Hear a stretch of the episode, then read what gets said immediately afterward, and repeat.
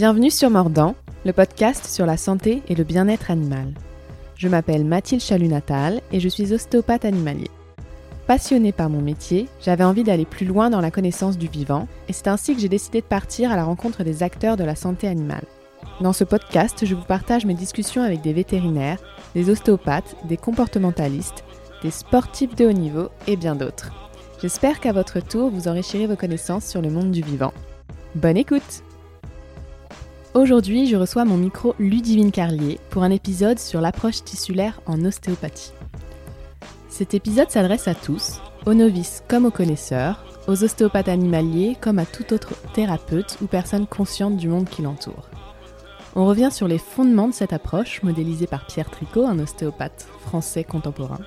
Parce que la thérapie n'est pas dissociée du thérapeute, on aborde l'importance de l'hygiène physique, mentale et spirituelle du praticien être pleinement présent pour pouvoir être présent à son patient. Des qualités qui sont bénéfiques pour la consultation, mais aussi pour la vie de tous les jours. Avec Ludivine, on a parlé entre autres de conscience corporelle, d'accord palpatoire et d'intuition. Je ne vous en dis pas plus et vous laisse découvrir l'approche tissulaire selon Ludivine Carlier. Bonne écoute Bonjour Ludivine, bienvenue dans ce nouveau podcast, ce nouvel épisode de podcast. Alors, nous sommes en plein milieu du stage de l'approche tissulaire en ostéopathie. Merci de prendre euh, une petite heure de ta journée en fin de journée de stage pour euh, cette interview. Alors, comme d'habitude, pour commencer, est-ce que tu peux te présenter de la façon dont tu le souhaites et puis présenter ton parcours euh, d'ostéopathe? Bonjour Mathilde. Alors, je m'appelle Ludivine Carlier, je suis ostéopathe. J'ai initialement une formation de kiné, j'ai ensuite fait la kinékine, l'ostéoékine, et j'ai terminé par euh, l'ostéopathie humaine. Je suis belge, je vis, je travaille en Belgique. La majorité des formations euh, a lieu en France, en Alsace, en Normandie, comme ici chez Fort Cora.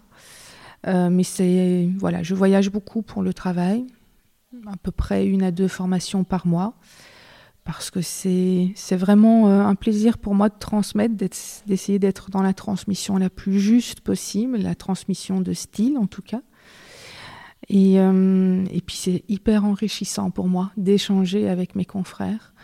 Euh, c'est toujours un, magnifique stage qui, a lieu et, c'est toujours pour moi aussi un apprentissage de par cet échange qu'il y a lieu avec les étudiants. Comment tu as découvert l'approche euh, tissulaire en ostéopathie? Alors pendant mes études de kiné, on m'a dit surtout faites pas ostéo. Pendant mes études d'ostéo, on m'a dit euh, surtout n'allez pas voir tricot. Et euh, évidemment, je suis allée voir tricot. Et puis j'avais la chance, la plupart des, jeunes profs de, mon école en fait étaient passés chez tricot justement. Donc ils m'ont formé, notamment euh, Laurent Meuret, qui est mon prof de structurel, qui était mon prof de structurel. Et, euh, donc, on profitait des, cours de structurel pour déjà découvrir euh, l'approche tissulaire. Et ensuite, ben, je suis déjà en quatrième année allée en stage avec Agnès Pierson, et puis j'ai continué tout mon parcours avec Tess Définis jusqu'au moment où j'ai commencé à co-animer avec Pierre Tricot.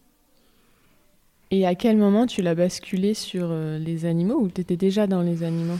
Alors, je suis ostéopathe animalière avant d'être euh, ostéopathe humaine, mais évidemment, cette approche n'existait pas en animalier. Et euh, à un moment donné, je me suis dit, mais il y a sûrement moyen d'adopter.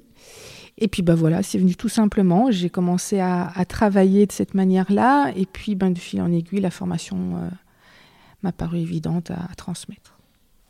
Est-ce qu'on peut rentrer dans le vif du sujet? Est-ce que tu peux nous présenter cette approche tissulaire? Est-ce que c'est une technique? Est-ce que c'est un concept? Je pense que c'est une philosophie, euh, vraiment. Euh, donc l'approche tissulaire, c'est une des possibilités de l'ostéopathie, c'est pas la seule bien sûr. Hein. donc moi je vais vous vendre un peu ce qui moi me fait vibrer, mais euh, chaque approche a, ses intérêts. L'approche tissulaire, elle est basée sur un corps conscience et non plus un corps chose, ce qui fait euh, un changement de paradigme majeur, je pense, par rapport à ce que vous, vous recevez actuellement dans les écoles. Mais donc le fait de nous adresser à un corps conscience, ça modifie euh, vraiment le contact qu'on a. Ça demande beaucoup de politesse, ça demande euh, une communication qui est tout à fait différentes. Donc on ne va pas travailler par exemple une articulation, on va travailler les consciences corporelles de cette articulation, de ce patient à ce moment-là. Et donc je pense que vraiment l'approche euh, modifie euh, totalement ce que vous avez l'habitude de faire, d'entendre, de recevoir. En quoi cette approche n'est pas une approche douce, comme on peut l'entendre énormément? Oui, alors effectivement, euh, souvent les, étudiants qui arrivent en stage me disent Ah, euh, mais je fais du tissulaire euh, et je connais déjà ça. Et puis on se rend compte au fur et à mesure du stage qu'en fait ils font de la fasciathérapie. Donc déjà, ils travaillent que sur le fascia. Nous, en approche tissulaire, on travaille sur l'ensemble des tissus corporels du patient, y compris les espaces entre, comme dit Sutherland, Becker, etc. Donc c'est pas une approche douce parce qu'en fait on va se syntoniser en réel des tissus que nous avons sous la main donc s'il y a énormément de densité ou de tension dans la rétention du patient, ben, tout simplement, ce sera la même chose dans nos mains. Énormément de densité et de tension. Donc ce n'est pas une approche euh, douce, c'est une approche qui est juste en fonction de ce qui se vit dans le patient à ce moment-là. Et comment on se syntonise?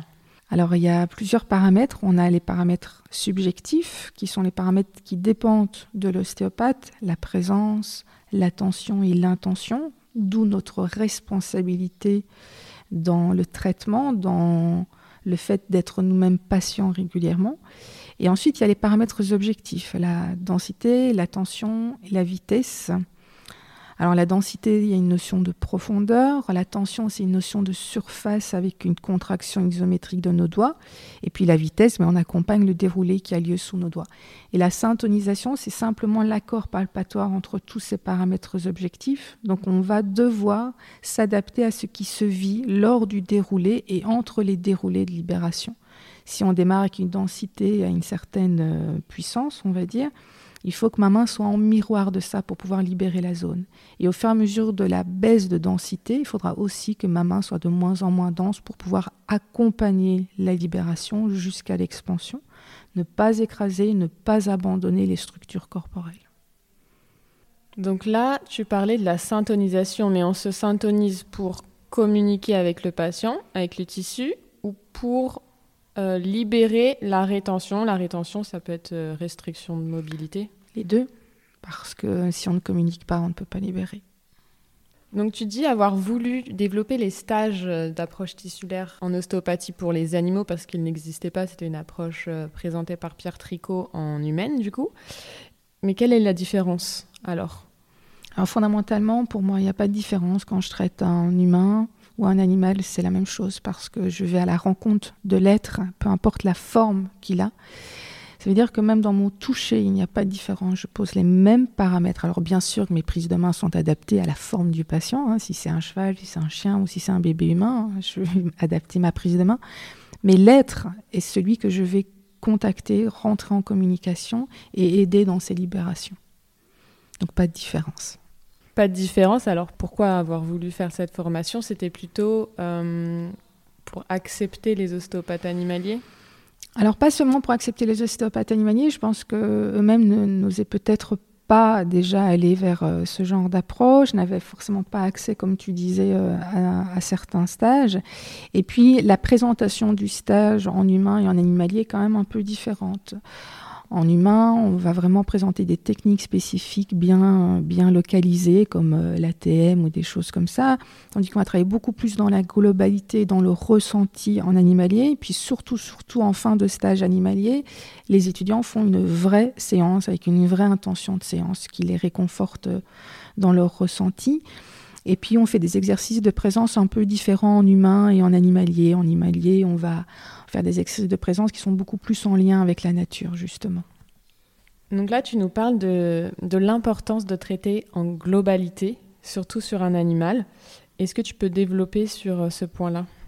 Alors en fait, c'est basé sur le cône du savoir que, que Pierre Tricot euh, a mis en avant. Le cône du savoir, en fait, cela explique toute la complexité de l'ostéopathie, la complexité de la vie en général, et on se rend compte que plus on peut être haut dans le cône du savoir, plus on va avoir un impact sur tout ce qu'il y a en dessous de ce cône, donc l'auto-guérison euh, liée à l'ostéopathie, ce qu'on essaie de favoriser bien sûr. Et donc travailler dans la globalité, comme par exemple travailler sur la dure cela vraiment représente pour moi une importance capitale. Ça, ça nous remet à notre juste place, être juste celui qui permet la libération, qui permet au corps de s'auto-guérir. Et pourquoi la dure mère est si importante dans le, dans le traitement en global? Parce que c'est la première structure organisatrice du corps. C'est sur elle que s'appuie l'ensemble, l'ensemble des structures corporelles. Quelle est la part de l'importance de l'anatomie dans cette approche tissulaire? Tricot, il dit dans son livre qu'il privilégie la perception plutôt que la visualisation anatomique, car la visualisation anatomique est un modèle de l'homme et qu'il est de fait réducteur, il réduirait nos sensations pour qu'elles rentrent dans un moule. Et mm. tout à l'heure, même aujourd'hui, tu nous as dit que euh, l'anatomie d'un livre et l'anatomie euh, humaine, la vraie, quand on ouvre en chirurgie, il y a peut-être que 40% euh, de similitude. Oui, effectivement, on estime au niveau viscéral en tout cas qu'il y a 40% de corrélation entre ce que vous avez appris dans vos bouquins et la réalité. Alors je pense que l'anatomie est importante, on ne peut pas zapper cette étude euh, de l'anatomie, mais il faut savoir que c'est relatif et donc ne pas s'enfermer dans l'anatomie. C'est ça le piège, évidemment, c'est de savoir, enfin, de croire qu'on sait exactement où nous sommes localisés dans le corps, alors que c'est une zone qu'on travaille, que c'est bien plus complexe ça. Alors, style répétait euh, l'importance de l'anatomie, c'est vrai, mais ce que beaucoup ne savent pas, c'est que Steele était clairvoyant et que donc lui voyait à travers les corps et ne comprenait pas que, que les autres n'avaient pas cette faculté. Donc l'anatomie, elle est importante, mais elle ne doit pas être euh, essentielle. Et donc je rejoins tout à fait euh, Pierre qui dit que ce qui compte, d'abord, sont nos ressentis. Et euh, j'ai de toute façon une approche qui est totalement dans le ressenti, dans le feeling, dans, mes intuitions, dans mes perceptions d'être bien loin euh, des lois de Froyette ou des choses comme ça. Et ton ressenti, tu, tu l'as découvert, tu l'as appris, tu l'as apprivoisé lors de ta formation en ostéopathie animale ou c'est quelque chose dont tu étais déjà consciente ou c'est arrivé euh, par la suite euh, dans l'expérience professionnelle? Alors je pense que j'ai toujours eu des perceptions un peu différentes de la majorité des gens. Euh, je me souviens de mes stages en kiné où, j'ai eu la chance de travailler avec euh, des étudiants en ostéopathie et euh, moi je percevais plein de choses. Donc ils m'ont mis au crâne, ils m'ont mis au bassin de certains patients et ils me disaient alors tu sens? Et je disais oui oui je sens et je sens plein de trucs. Alors eux étaient un peu dégoûtés parce qu'ils sentaient pas encore grand chose alors qu'ils étaient en plein parcours ostéo. Alors moi je sentais sauf que je sentais pas. Je savais pas ce que je sentais. C'était quelque chose d'inconnu. Je sentais je ne savais pas quoi, je ne savais pas quoi en faire. Alors, euh, dans ma vie privée, euh, il s'est passé des événements euh, qui ont favorisé le développement des perceptions, comme une expérience de mort imminente, par exemple. Il y a eu d'autres choses. Et puis, à un moment donné aussi, mes patients ont développé mes perceptions. Ce que je vivais en, consultation affinait de plus en plus mes perceptions. Cela m'a permis de me paramétrer petit à petit. Et puis, ben, quand vous avez quelque chose qui se met en place une fois, dix fois, trente fois en consultation, ben, vous ne pouvez pas dire que c'est juste de la schizophrénie ou juste un hasard. À un moment donné, il faut vous faire confiance et vous apprenez de plus en plus à rentrer dans ce type de perception. Oui, parce que Pierre Tricot, dans son livre, moi j'ai jamais rencontré, donc euh, quand, quand, je le cite, en fait, je cite euh, ses phrases écrites. Euh, dit percevoir euh, les rétentions des patients avec des taches sombres et puis le reste avec de la lumière. Toi, comment tu ressens, comment tu perçois du coup ces rétentions? Est-ce que tu vois de la couleur? Est-ce qu'il y a des émotions, des goûts, des sensations? Alors, j'ai plusieurs façons de percevoir et donc de trouver les rétentions de mes patients. Mais d'abord, il y a quand même les perceptions tactiles. Hein. Il ne faut pas oublier qu'on est dans la matière. Donc, euh, les perceptions locales, comme les densités, les perceptions de type traction aussi, traction courte, traction longue. Et puis, en effet, par la suite, il y a aussi toutes les perceptions d'être. Alors, les perceptions d'être, ben, il y a mes intuitions qui sont là. Je ne sais pas pourquoi, mais je sens que je dois aller voir telle zone euh, chez le patient. Et puis, aussi tout ce que tu disais, le goût, etc. Donc j'ai la chance, j'ai l'opportunité euh, d'avoir ces perceptions un peu, entre guillemets, extrasensorielles qui touchent tous mes sens, que ce soit le goût, que ce soit l'ouïe, etc. Et donc, ben, avec l'expérience, petit à petit, maintenant, je, fais vraiment confiance à ça. Et ça me permet de gagner du temps dans les consultations. Et puis surtout, ça valide mes perceptions tactiles, valide mes perceptions d'être et inversement. Donc, euh, je, vois en couleur, comme tu disais. J'entends aussi. Je ne sais pas d'où vient cette voix. Enfin, si, elle vient des consciences corporelles, bien sûr. Mais en tout cas, j'entends une voix. Je pense que ce sont aussi euh, des informations qui viennent des partenaires silencieux, comme, comme dit Reline Becker. J'ai parfois des perceptions euh, dans la bouche, des perceptions d'odorat. Et puis parfois ma main, elle se met là, parce que c'est simplement là qu'elle doit être. Une intuition. Alors, pour faire ce type de séance, est-ce que tu fermes les yeux ou est-ce que tu arrives tout de même à les garder ouverts et à garder une conversation avec le client? Parce que souvent, quand même, moi je pratique en cabinet ostéo et même à domicile, le propriétaire de l'animal aime bien parler, certains plus que d'autres, et du coup, ça peut nous couper dans euh, la réception de perception. Est-ce que tu t'es habitué à faire tout en même temps, ou est-ce que ça demande quand même euh, une, un focus beaucoup plus important sur euh, ben, l'animal qu'on traite? Alors déjà, je suis une femme, donc je peux faire plusieurs choses en même temps. Ensuite, je pense que c'est comme comme quand vous pratiquez la méditation, hein, au début, euh, vous avez besoin d'un environnement qui favorise euh, le calme intérieur, la sérénité, etc.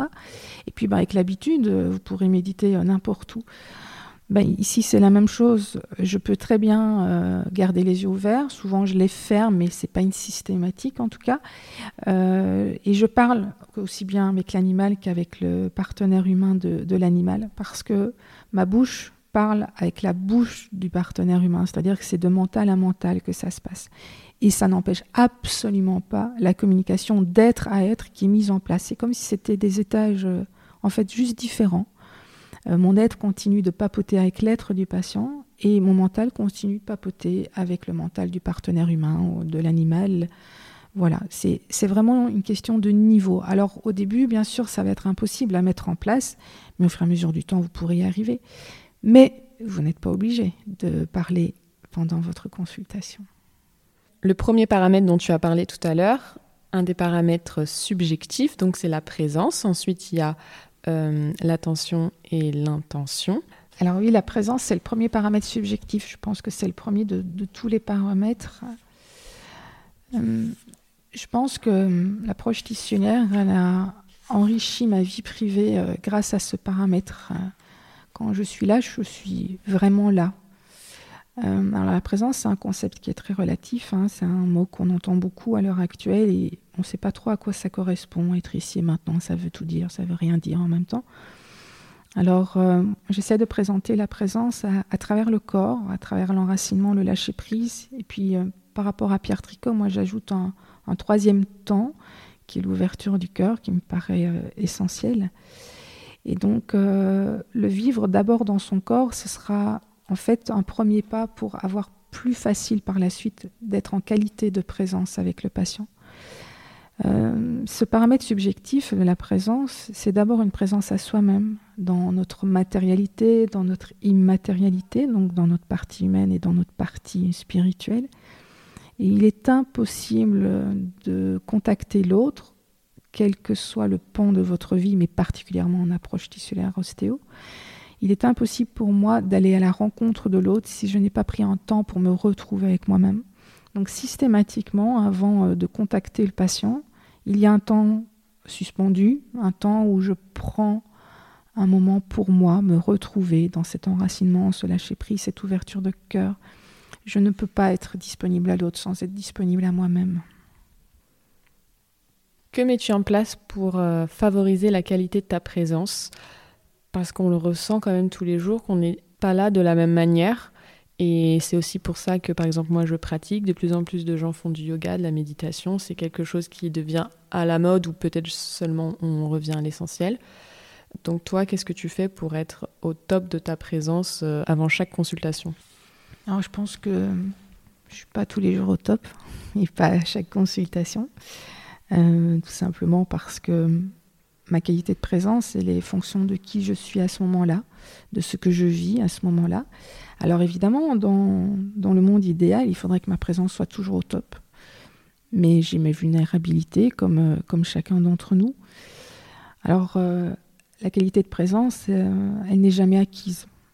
C'est un travail quotidien tout au long de la vie. Ça demande une certaine discipline, une certaine rigueur. Alors tu as effectivement euh, parlé du yoga, des choses comme ça. Je reste convaincue que ce sont des approches qui favorisent la qualité de présence à soi-même et donc par la suite à l'autre, bien sûr. Donc euh, le yoga, le tai chi, le qigong, mais surtout ce qui est important c'est de se garder du temps à soi. Alors se garder du temps à soi, c'est pas forcément une quantité de temps, c'est une qualité de temps. Et c'est pas forcément non plus en, allant chercher des choses méditatives ou spirituelles.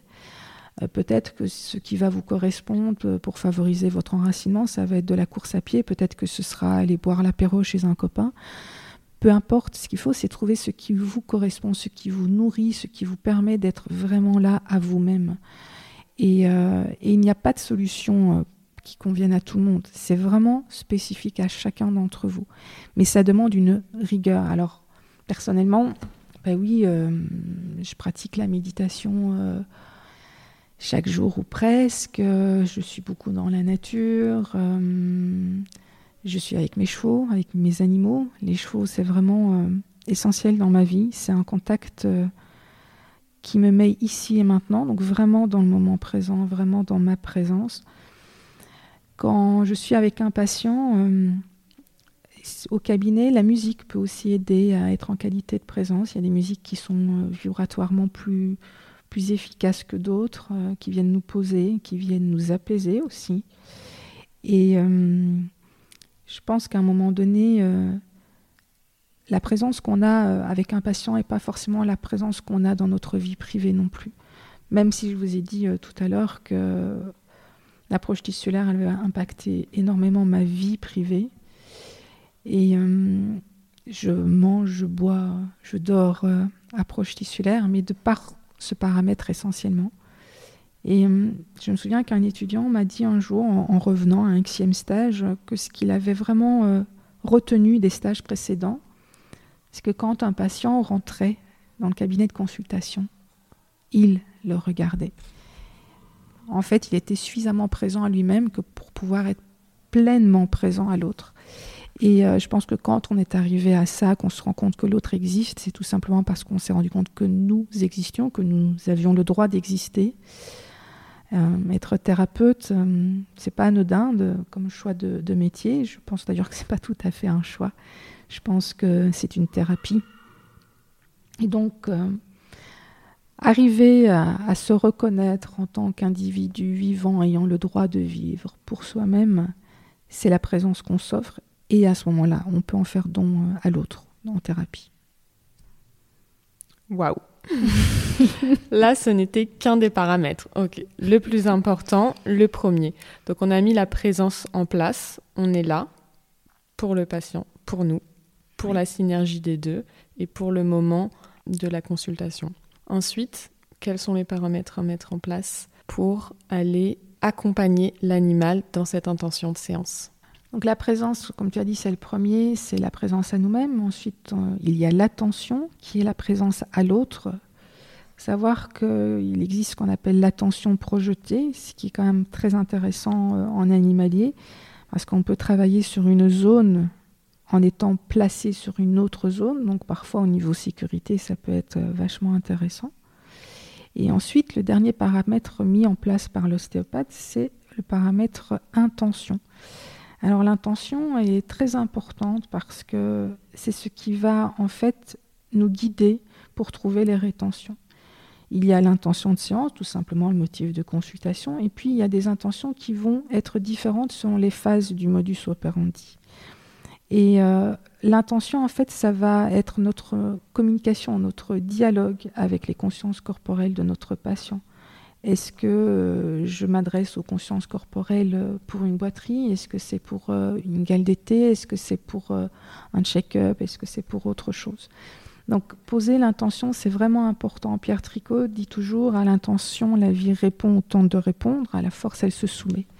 Si vous avez des intentions floues, vous ne savez pas ce que vous désirez mettre en place dans le traitement, ben les consciences corporelles en face, elles ne sauront pas quoi vous répondre. Et donc, vous perdrez, vous perdrez en fait énormément de, perception, de localisation de rétention et donc forcément de libération de rétention. Alors tout ça, c'était euh, des paramètres qui concernaient l'ostéopathe, donc notre responsabilité dans le traitement avec euh, de nouveau cette part euh, de je prends soin de moi, je suis moi-même un patient avant d'être un thérapeute. Et puis il y a tous les paramètres objectifs. Les paramètres objectifs, ils vont dépendre du réel des tissus. Donc c'est la densité, la tension, la vitesse et la syntonisation dont on a parlé déjà c'est vraiment se mettre en miroir de ce qui est vécu dans cette zone-là à ce moment-là. Et évidemment, il va falloir accompagner le patient à chaque libération, parce qu'à chaque fois que vous avez fini de libérer, que vous aurez atteint un style point, une éventuelle expansion, il faudra remettre en place tous ces paramètres. À chaque fois, c'est un nouveau départ en fait. Vous ne pouvez pas dire, ben voilà, la première libération, elle s'est faite avec cette densité-là, dans ce sens-là. Et la deuxième, ce sera pareil. Mais pas du tout. La deuxième sera différente, la troisième sera peut-être différente, et ainsi de suite. Donc chaque fois, il va falloir vous réadapter à ce qui se vit à ce moment-là. Et c'est toute la difficulté de la syntonisation, évidemment, pouvoir s'adapter à ça, pouvoir accompagner le patient. Est-ce que tu peux nous rappeler ce qu'est une rétention? Parce que tu emploies beaucoup ce mot. Oui. Mais euh, ce serait intéressant de le définir selon ces différentes définitions. Alors, en approche tissulaire, euh, on définit une rétention comme une zone de mal-communication. En fait, les consciences corporelles euh, ont retenu une certaine quantité d'énergie qui arrivait peut-être trop vite, peut-être il y en avait trop, peut-être euh, les deux. Et donc la zone s'est refermée sur elle-même, elle devient muette, donc elle est inconnue par le reste des consciences corporelles. Et cette zone en fait de rétention, c'est un fulcrum physiologique. Donc une rétention, c'est une zone qui va euh, enquiquiner l'ensemble du corps parce que ça va exiger des compensations sur un corps qui est généralement déjà en compensation avec d'autres rétentions. Et cela finit par aboutir évidemment à un, symptôme clinique euh, qui n'est pas seulement ostéopathique, ça peut être vraiment euh, médical, vétérinaire, etc. Donc une rétention, au départ, c'est une malcommunication. C'est la raison pour laquelle nous, en approche tissulaire, nous allons en communication avec ces consciences corporelles qui sont en souffrance, qui sont en fermeture. Et conscience corporelle C'est quelqu'un. Mmh. Les consciences corporelles, euh, on estime que une conscience. Euh, est-ce que c'est la conscience du corps de l'animal ou est-ce que c'est la conscience de chaque cellule ou est-ce que c'est l'ensemble de tout? C'est tout ça, parce qu'en effet, euh, on peut travailler avec de la communication, euh, de la conscience corporelle du cheval, du chien, etc. Donc avec son mental, si tu veux. Et puis on peut travailler avec les consciences corporelles de chaque étage, les consciences corporelles du foie, ou une petite conscience corporelle contenue à l'intérieur du foie. Donc chaque étage a le droit de recevoir un dialogue. À nous de nous adapter à, ce dialogue, à cet étage correspondant. L'outil que nous avons pour communiquer avec ces consciences corporelles, c'est notre palpation. C'est pour ça qu'on a mis en place tous les autres paramètres. Une conscience corporelle euh, communique avec euh, le reste de son environnement par le mouvement, c'est ce que nous captons avec nos mains. Tu l'as cité tout à l'heure, est-ce que tu peux euh, développer ce qu'est le modus operandi? Oui, hum, le modus operandi, c'est la façon hum, de structurer votre euh, séance. Ça va vous permettre de vous retrouver parce que sinon on fait de la soupe et puis finalement on fait plus rien du tout.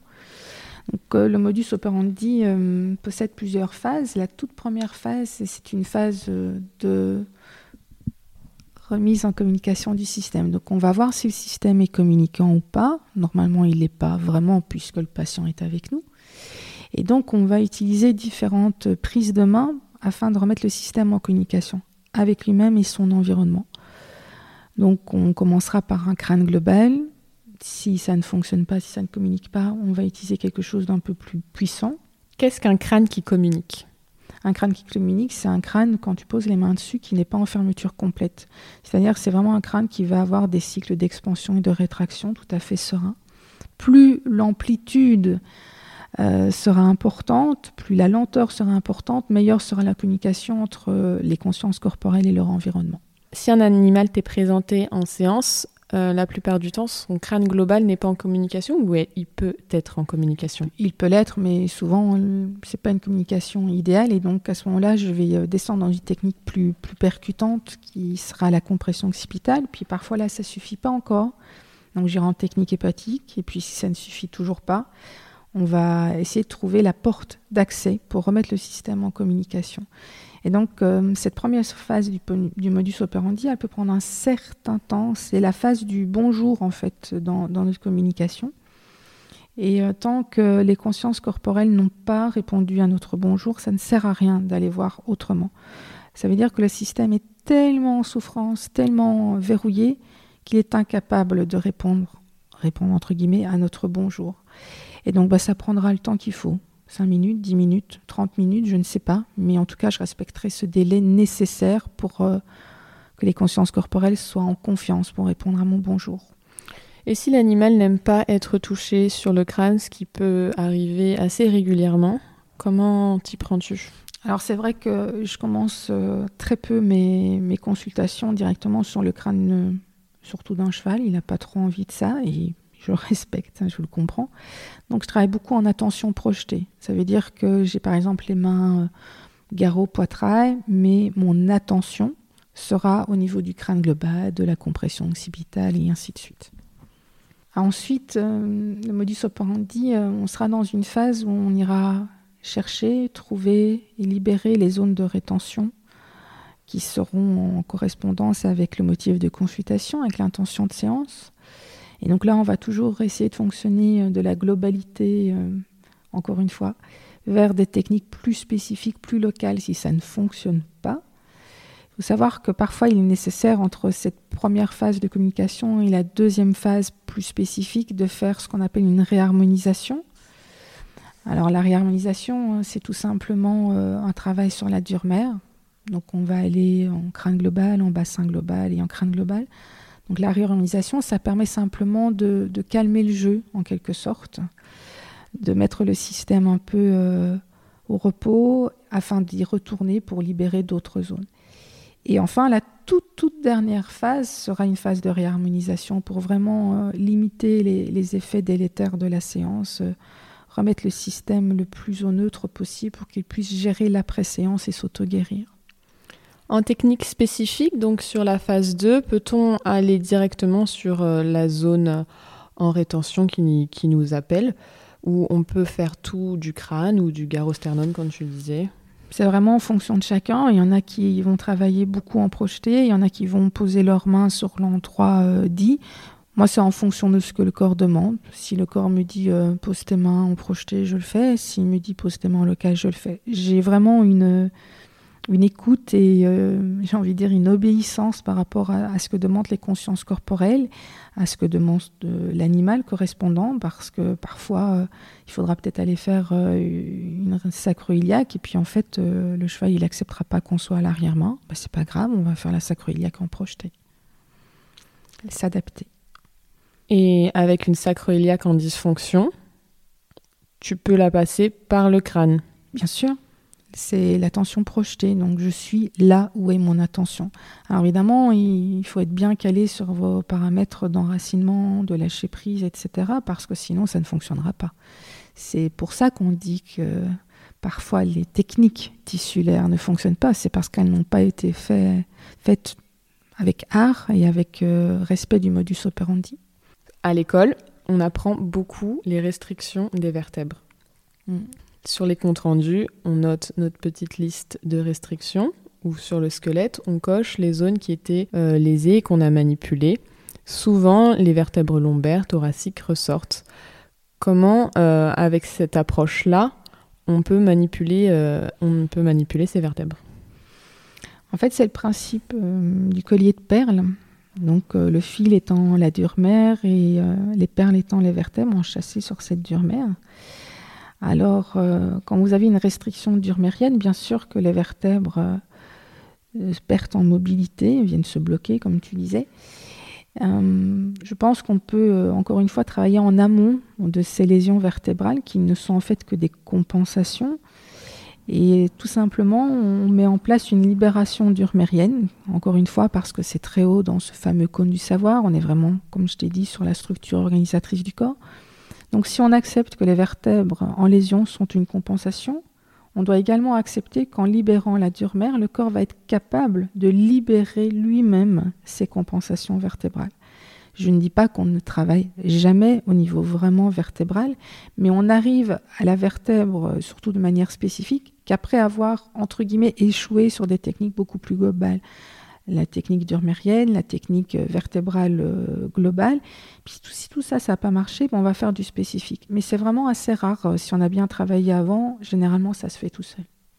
Avec cette approche, on ne va pas aller tester chaque vertèbre, chaque articulation comme euh, on peut l'apprendre dans toute école d'ostéopathie humaine comme animale. C'est ça, on ne pratique plus de tests. Et alors comment on fait quand on sort du stage pour pratiquer Est-ce que on arrive à intégrer cette approche avec notre protocole ou notre façon de faire habituelle ou est-ce qu'on doit switcher ou est-ce qu'on doit mélanger et ce qui serait peut-être pas très respectueux pour euh, ce modus operandi ou euh, voilà doit-on choisir doit-on mixer que doit-on faire? Bah, je pense que c'est fonction de chacun. Euh, ce qui est clair, c'est qu'il y a un temps de digestion de, de ce changement de paradigme qui est nécessaire. Euh, il y a des ostéopathes qui viennent en stage et qui vont en effet basculer dans un travail purement tissulaire par la suite, petit à petit, hein, ça ne se fait pas euh, le lendemain du stage généralement. Il y en a qui vont intégrer euh, cette philosophie du corps-conscience en gardant une première, un premier contact avec le corps de mise en communication, Ensuite, ils vont faire ce qu'ils ont l'habitude de faire, qui travaillent en TGO, qui travaillent en structurel, peu importe. Et puis, en fait, ils termineront par une réalisation. Moi, je pense que c'est peut-être euh, le meilleur choix possible, c'est-à-dire ne pas vouloir euh, tout modifier en une fois, prendre le temps d'absorber, le temps de voir si ça nous correspond, parce que je crois que l'approche tissulaire, même si c'est évidemment quelque chose qui, qui me nourrit et continuera à me nourrir, c'est pas forcément quelque chose qui nourrit tout le monde. Mais cette philosophie de je parle aux consciences corporelles plutôt que de parler à une articulation, ça doit quand même vraiment être hyper important. Et ce que j'espère toujours euh, pour mes étudiants par la suite du stage, ben, c'est vraiment de garder cette politesse, cette mise en communication. C'est je dis bonjour aux consciences corporelles, puis je fais ce que je fais depuis très bien, toujours depuis très bien. Et puis en fait, je termine par une réalisation qui, qui consiste en, en un merci, un au revoir aux consciences corporelles, de la politesse, du respect. Quand est-on prêt à s'ouvrir à cette approche? Est-ce qu'on peut le faire pendant euh, ses études, à la sortie? Est-ce que c'est pour tout le monde? Bah, Encore une fois, c'est quelque chose d'éminemment personnel. J'ai dans les étudiants, j'ai vraiment de tout, c'est-à-dire que j'ai des gens qui sont en plein cursus, ce qui est bien entendu hyper perturbant parce que quand il retourne à l'école le lundi, euh, il retombe dans, les lois de Frayette, il retombe dans tout ça et donc c'est un autre monde tout simplement. J'en ai qui viennent en sortant des écoles, j'en ai qui attendent quelques années, puis j'en ai qui ont 30 euh, ans de pratique. Je pense qu'il n'y a pas de moment opportun, c'est vraiment fonction de qui vous aide et quand vous arrivez au stage, c'est que c'est forcément le bon moment pour vous c'est ni trop tôt ni trop tard. Ça veut dire que vous êtes prêt à entendre euh, cette modification de paradigme, vraiment ce, bouleversement. Je pense que c'est quand même hyper important. Alors bien sûr, euh, l'approche tissulaire, euh, je pense que c'est un phénomène de mode aussi, malheureusement, parce que j'ai l'impression que ça fait très bien sur son CV de dire on est passé chez Tricot ou, chez Carlier, ou enfin peu importe, un des tricoteurs en tout cas. Et je remarque que, chez les jeunes ostéos, c'est juste pour dire bah, je l'ai fait. Et euh, ils sont venus chercher des techniques, alors que nous, on essaye de transmettre tout à fait autre chose. Pas juste des techniques, parce que ça, vous en connaissez déjà tout plein, et c'est pas ça qui est important. C'est vraiment euh, venir vous apporter cette conscience du corps conscient chez votre patient. Et donc voilà, certains l'entendent, certains l'entendent pas. Et euh, c'est peut-être pas fait pour tout le monde, ça j'en suis convaincue, comme euh, l'approche bionémique n'est pas faite pour tout le monde, comme l'approche structurelle n'est pas faite pour tout le monde. On entend souvent aussi que les gens qui travaillent euh, en tissulaire sont des gens incapables d'être en structurel. Euh, je suis pas du tout d'accord avec ça. D'abord, je pense que les gens qui travaillent très bien en structurel sont des gens qui ont euh, mis en place tous les paramètres dont on a parlé tout à l'heure, donc la présence, l'attention, etc. C'est-à-dire que quand ils font du structurel, c'est le poids de leur souffle qui va, libérer la zone. Et, et puis le structurel, le structurel, je suis pas contre. je vous ai dit que j'avais fait vraiment tout mon parcours tissulaire tout en étant encore étudiante en ostéo. Ça m'a pas empêché de faire 19,5 euh, sur 20 ans structurel. Donc même si, euh, soi-disant, j'étais pas capable de travailler en structurel, j'ai juste moi posé le choix de traiter mes patients comme moi j'aimais être traité, c'est-à-dire comme j'aimais qu'on respecte mon corps dans, dans, dans sa globalité, dans sa spécificité, euh, de comment je me sens à ce moment-là avec les émotions, le métabolisme, etc. Et pourquoi convient-il de participer deux fois au stage niveau 1 avant de passer au stage niveau 2 Alors le niveau 2 étant un stage de somato-émotionnel, euh, nous exigeons euh, au moins deux niveaux 1 pour y accéder, tout simplement parce que pour gérer l'émotionnel du patient qui peut nous revenir en pleine face, ça demande énormément de qualité de présence. Donc ça demande un enracinement et un lâcher-prise un peu plus costaud. Et donc, on a remarqué qu'avec un seul niveau 1, parfois, ça ne suffisait pas. Les émotions qui peuvent nous faire face, c'est les émotions de l'animal, les nôtres, ceux du partenaire humain? L'ensemble. Euh, c'est encore une fois euh, notre responsabilité de praticien d'être euh, patient pour avoir moins d'écho lors des consultations de ce que l'animal peut nous renvoyer, de ce que le partenaire humain peut, nous renvoyer. Et plus nous aurons entre guillemets, travailler sur nous, sur nos vulnérabilités, sur, euh, nos émotions, etc., plus on sera même d'accompagner l'autre sur, euh, sur ce chemin parfois un petit peu compliqué. Euh, je refuse d'être insensible dans ma pratique professionnelle. J'ai aucun problème à, vivre des émotions, je les rejette pas, au contraire, je les accueille. Alors les émotions ne sont pas toujours confortables, bien sûr, et en même temps, euh, quand je vis une émotion qui est inconfortable, je me dis que ça m'appartient et que peut-être c'est une opportunité que me donne l'animal pour travailler sur moi, peut-être prendre conscience de certaines choses. Parce que ce qui nous dérange chez l'autre, c'est ce qui nous appartient. Donc c'est un peu le principe du Ho'oponopono, hein, qui dit que, l'autre nous sert de miroir, l'autre nous montre euh, ce qui nous appartient et, puis qu'est-ce qu'on en fait voilà. Est-ce que je décide de, garder cette vulnérabilité? Est-ce que je décide de l'accueillir? Je décide de, l'embrasser pour qu'elle puisse s'apaiser? C'est un choix mais en tout cas euh, l'autre a permis que je prenne conscience. C'est pas toujours euh, juste les émotions de l'autre hein. c'est toujours un peu de nous tous quand tu traites un animal tu dis ça peut faire écho au praticiens mais qu'est-ce qui fait écho? Ça va être une émotion que le praticien ressent tout comme l'animal ou ça va être euh, une rétention que le praticien a mm. aussi? Ou c'est ça peut être deux choses différentes qui se confrontent et qui nous dérangent? Moi, ça peut se cumuler, c'est-à-dire qu'on peut avoir euh, l'écho euh, émotionnel, on va dire, qui appartient à l'un, à l'autre, ou bien à l'un et l'autre y compris le partenaire humain, bien sûr, parce qu'il fait partie intégrante euh, de, la bulle thérapeutique. Et puis aussi, euh, on, peut, euh, on peut avoir un, écho plus physique, un ressenti plus physique. Alors, soit ça nous appartient pleinement, et encore une fois, ben, merci à l'autre de nous l'avoir montré, soit c'est simplement une information, c'est-à-dire que je perçois dans mon corps ce que l'autre a comme ressenti. À ce moment-là, ce n'est qu'une information qui n'a peut-être plus besoin de m'être présentée, que je n'ai pas besoin de garder. C'est simplement euh, conscientiser euh, le ressenti pour pouvoir mieux traiter le patient par la suite. Et en quoi il est intéressant de se connaître le mieux possible, physiquement, euh, psychologiquement, pour être un meilleur praticien? Je pense que c'est simplement du respect d'autrui. comment pouvoir se permettre d'aller voir les poubelles de l'autre, que ce soit des poubelles émotionnelles, métaboliques, physiques, si nous ne voulons même pas connaître nos propres poubelles. Je pense vraiment que c'est presque de l'éthique, hein, de la déontologie, ça va jusque-là. C'est un peu le principe de faites ce que je dis et pas ce que je fais.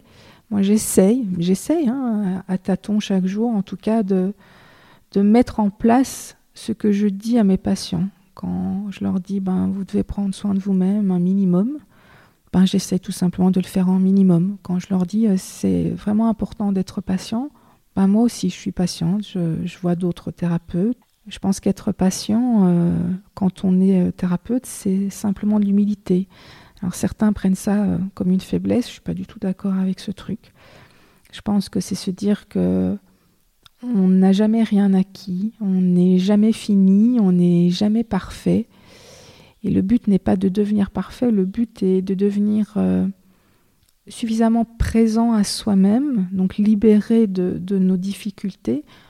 Si on est plus présent à soi-même, on est forcément plus présent à l'autre. Et donc ça fait partie de notre responsabilité de thérapeute de prendre soin de nous pour pouvoir être mieux, plus avec le patient. Est-ce qu'il est possible de transférer nos poubelles aux patients? Ah, ça c'est une bonne question. Euh, je pense que l'échange euh, est bilatéral parfois, oui, c'est tout à fait possible en tout cas. Je me suis jamais posé la question, mais euh, oui, en tout cas, ce qui est certain, si on prend l'exemple d'un couple cavalier-cheval, c'est que le cavalier donne régulièrement ses lésions quelle qu'elle soit, au cheval. Donc, bien sûr qu'un thérapeute peut transmettre ses lésions. En tout cas, il va transmettre ses croyances déjà, ce qui peut occasionner des lésions.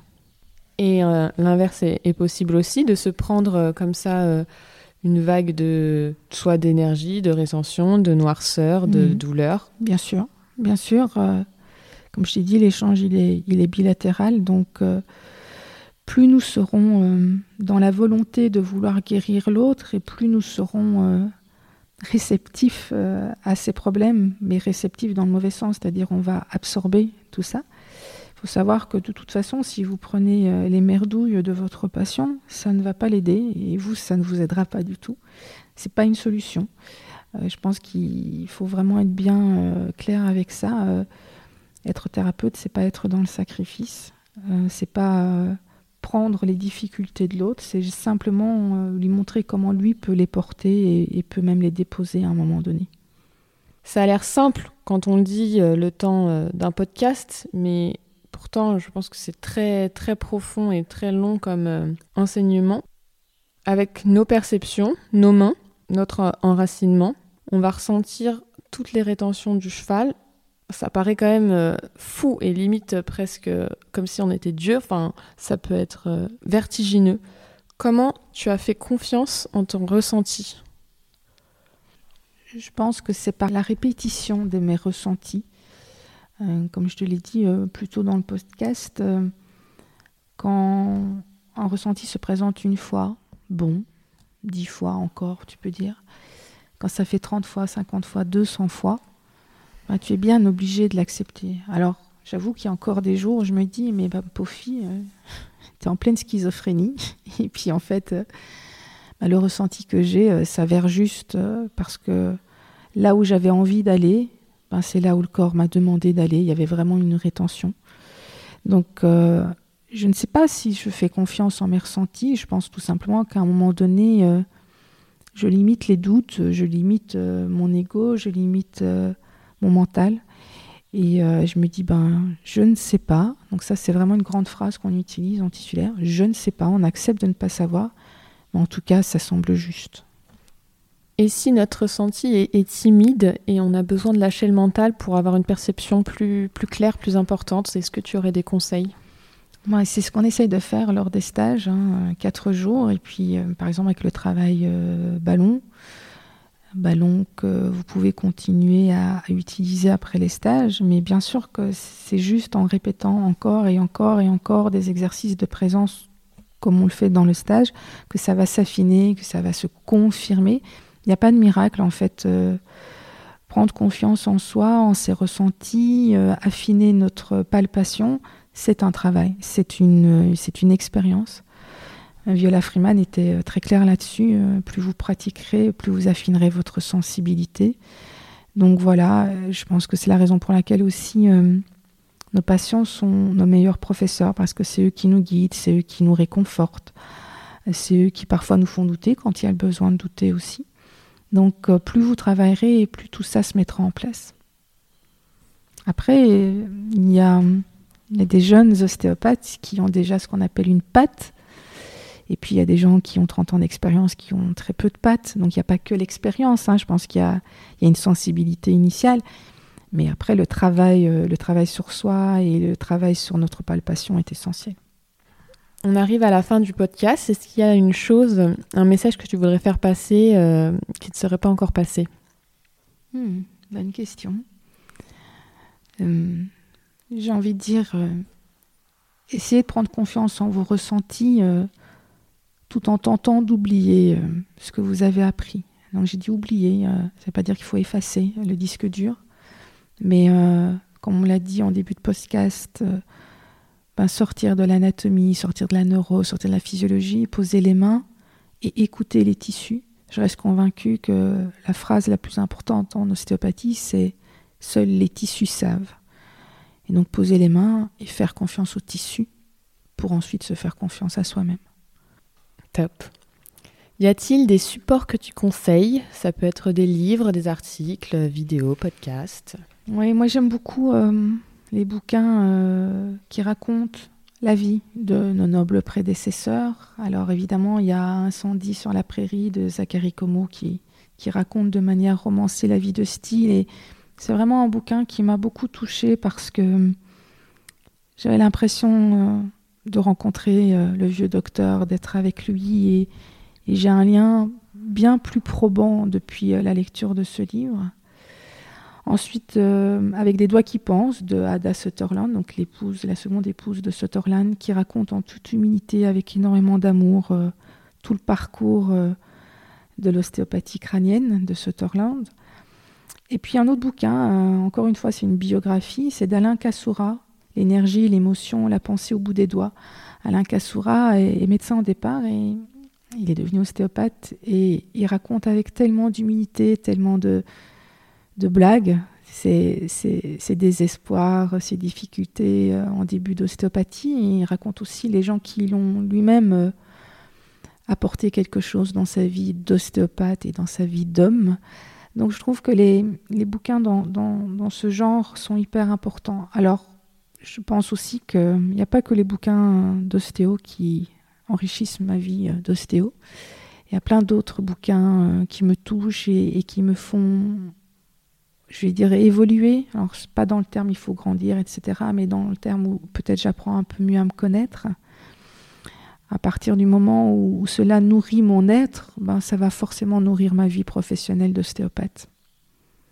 Et dernière question, qui aimerais-tu entendre dans un prochain épisode de Mordant?